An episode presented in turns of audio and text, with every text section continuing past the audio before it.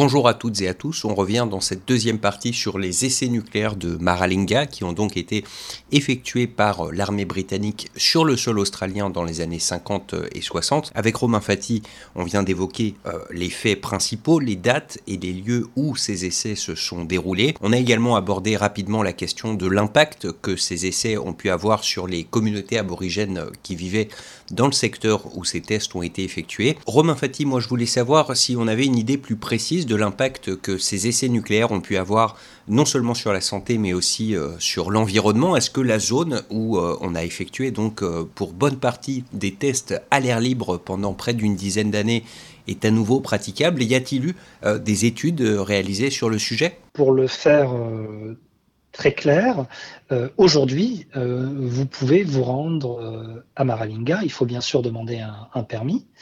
Euh, mais vous avez un droit de visite. Simplement, il est conseillé de ne pas y passer plus de quelques heures, je crois, parce qu'effectivement, c'est encore radioactif. Euh, mais ce n'est pas radioactif à un niveau euh, absolument mortel en une exposition euh, instantanée. Donc il y a de la radioactivité à Maralinga et autour, mais euh, il y a eu plusieurs opérations de décontamination. La première a eu lieu euh, en 1967, hein, donc euh, après la fin de l'utilisation du site par les Britanniques. Le souci, c'est que cette première décontamination a été faite euh, avec les standards de l'époque, c'est-à-dire euh, un peu à la va-vite. Et donc, à la suite de, plaintes de certains activistes de South Australia, en 1985 a eu lieu ce qui s'est appelé la McClelland Royal Commission, euh, qui a produit un rapport qui indiquait qu'en 1985, les radiations dans la zone de Maralinga et autour, qui est quand même très loin de, de tout centre urbain, ces radiations demeuraient encore intenses. Et donc, ça a donné lieu à un second nettoyage euh, qui a coûté environ un peu plus de 100 millions de dollars à l'époque, tout au long des années 90, et il s'est terminé en l'an 2000. Donc il y a eu un, second nettoyage beaucoup plus euh, poussé qui fait qu'aujourd'hui on peut se rendre à Maralinga pour visiter. Il y a même une petite stèle hein, pour commémorer euh, euh, les essais qui ont été faits.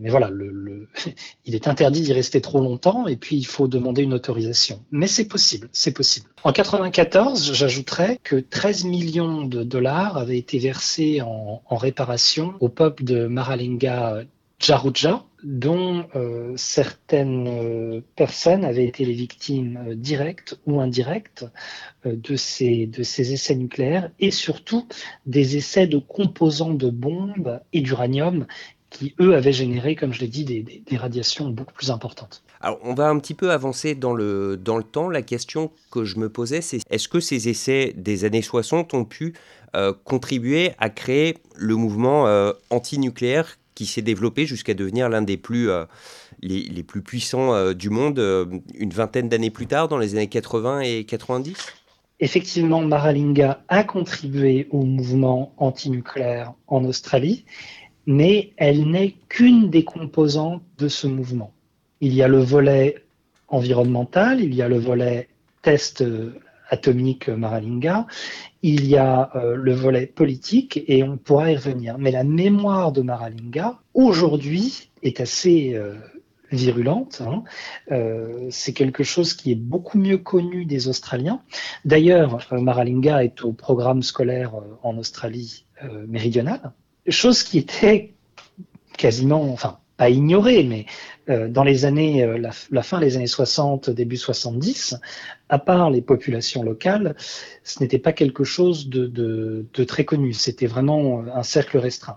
Dans les années 50, en revanche, c'est ça qui est intéressant, c'est que la population soutenait, euh, soutenait ces tests. Il faut, il faut bien concevoir que le, le développement de la bombe nucléaire est vécu comme une odyssée technologique. Hein. C'est-à-dire que euh, bientôt, il y aura des voitures à pile nucléaire, des avions à pile nucléaire. On est encore dans, ce moment de, de, fantasme du nucléaire avec euh, euh, beaucoup de chansons sur le nucléaire comme quelque chose de très positif. Mais c'est plusieurs décennies après que la mémoire de Maralinga change et qu'on passe sur les impacts humains, sur les aborigènes, mais également les impacts environnementaux. Et que là, au lieu d'être euh, vu comme un succès, puisque ces sites sont des succès hein, sur le au plan militaire, voilà, les, euh, les armes britanniques fonctionnent. Mais ce succès devient euh, un, traumatisme non seulement culturel, mais physique pour les sites, et surtout une pierre angulaire du débat sur le, le nucléaire en Australie. Je voulais euh, revenir euh, en quelques mots sur euh, la campagne d'essai nucléaire française dans le, Pacifique. Vous expliquez que c'est elle qui a vraiment nourri ce sentiment anti-nucléaire en Australie. Alors, cette crise, elle a sûrement atteint son paroxysme en 97 avec la reprise des essais décidés par Jacques Chirac, en 95, pardon. Et sans dédouaner la France, c'est sans doute pas l'épisode le plus glorieux de son histoire, mais vous le disiez tout à l'heure, les Américains aussi ont mené euh, de très nombreux tests euh, sur leurs bombes atomiques euh, dans le Pacifique. Et pour le coup, on n'a jamais entendu de protestation de la part des Australiens. Alors, vous allez me mettre dans une position assez délicate, mais vous avez totalement raison. Il y a eu un, grand degré d'hypocrisie, il hein, faut, l'appeler comme ça, des Australiens vis à -vis de l'utilisation du nucléaire dans le Pacifique. Euh, à partir des années, je crois qu'en 1963, il y a un traité qui est signé pour arrêter les essais atmosphériques. Euh, la France ne, fait pas partie de ce traité.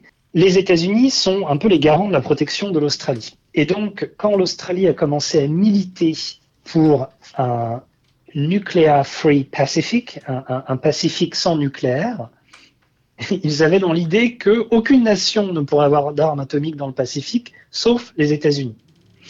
Donc évidemment, quand vous en avez qui sont plus égaux que d'autres, ça ne fonctionne pas très bien. Et la France a toujours dit, euh, la Polynésie française est la France. Ce n'est pas chez vous. C'est à plusieurs milliers de kilomètres de l'Australie. En quoi ça vous regarde?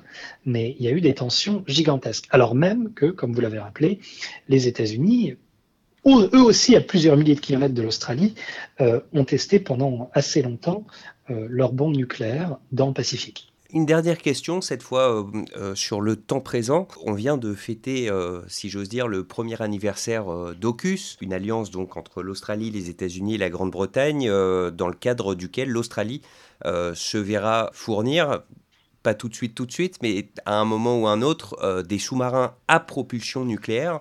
Et par ailleurs, depuis que l'annonce de ce pacte a été faite, j'ai remarqué qu'il y a un certain nombre de personnalités politiques, évidemment pas chez les Verts, mais euh, du côté des conservateurs, même y compris euh, au sein du Labour, qui commencent à laisser entendre que ce serait peut-être pas une mauvaise chose que l'Australie s'équipe en centrale nucléaire, donc pour fournir de l'énergie, pas pour développer des armes. À votre avis, est-ce que la société aujourd'hui serait prête à ça ou elle y reste euh, frontalement opposée? Si vous m'aviez posé cette même question il y a 15 ans, 20 ans, 30 ans, je vous aurais dit non. Très clairement, non, ce n'est pas possible, ce n'est pas souhaité. Depuis les 5-10 dernières années, se pose la question, évidemment, euh, l'Australie fait partie des plus gros pollueurs du monde euh, par habitant. Et on sait bien que l'énergie nucléaire ne produit pas de CO2. Et donc, pour couper ou pour réduire les émissions carbone, en plus des énergies renouvelables, se pose la question de l'utilisation de centrales nucléaires sur un territoire qui est, en termes de géomorphologie, très très stable. L'Australie, c'est pas le Japon. Les Australiens qui ont vécu les années, euh, l'année 86 avec euh, Tchernobyl, euh, bien évidemment, c'est une génération qui a été très marquée par ça. Plus récemment, il y a eu Fukushima. Mais l'idée fait son chemin. Et pourquoi elle fait son chemin?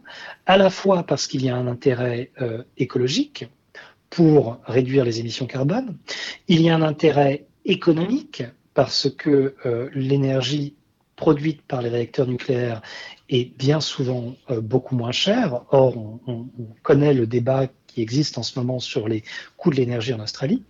Et puis, il y a un intérêt pratique, entre guillemets, l'Australie produit de l'uranium pour les autres.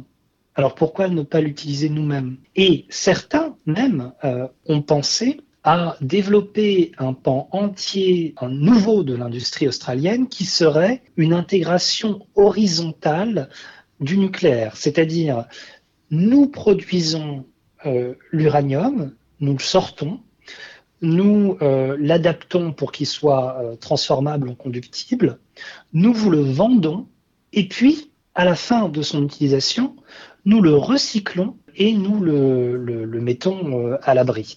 Euh, alors, on en est encore très loin, mais c'est une proposition qui fait son chemin. La réalité, c'est que déjà, il faudrait convaincre euh, une grande partie de la population que c'est souhaitable. Et la deuxième chose, c'est qu'il faudrait former les Australiens. Parce qu'à part un petit réacteur euh, près de Sydney qui sert vraiment à produire euh, du nucléaire euh, médical, hein, il y a très peu d'Australiens qui sont formés au nucléaire. Et donc, il faudrait développer toute une branche, tout un nouveau secteur, ce qui demanderait énormément d'investissement, mais aussi énormément d'investissement dans l'éducatif, parce que pour produire des ingénieurs nucléaires, il faut du temps, il faut énormément d'expérience, et c'est le problème qui va se poser à l'Australie vis-à-vis de l'OCUS, c'est-à-dire que si vous récupérez des sous-marins euh, à propulsion euh, nucléaire avec un, uranium qui est extrêmement enrichi hein, pour les sous-marins américains et britanniques, contrairement au, nucléaire utilisé dans la propulsion des sous-marins français. Et si vous n'êtes pas capable de les entretenir, euh, bon, alors vous les envoyez aux États-Unis et aux Grande-Bretagne de temps à autre pour une révision, ou vous apprenez à intégrer toute cette filière nucléaire chez vous ça va être euh, des choix qui vont devoir se faire très prochainement pour les Australiens, parce que développer une filière nucléaire, ça ne se fait pas en un an, en deux ans, en dix ans, ça prend plusieurs décennies. Puis effectivement, une, toute nouvelle filière, euh, en plus d'une filière euh, sous-marin qui reste également entièrement à créer, ça fait effectivement d'immenses chantiers pour un pays qui en ce moment a du mal à trouver des serveurs pour, pour travailler dans des restaurants ou dans des bars. Merci beaucoup Romain Fati, c'était euh, très éclairant. Euh, merci pour toutes ces explications sur euh, ces essais de Maralinga et ce qui en a découlé par la suite en Australie. Merci à vous.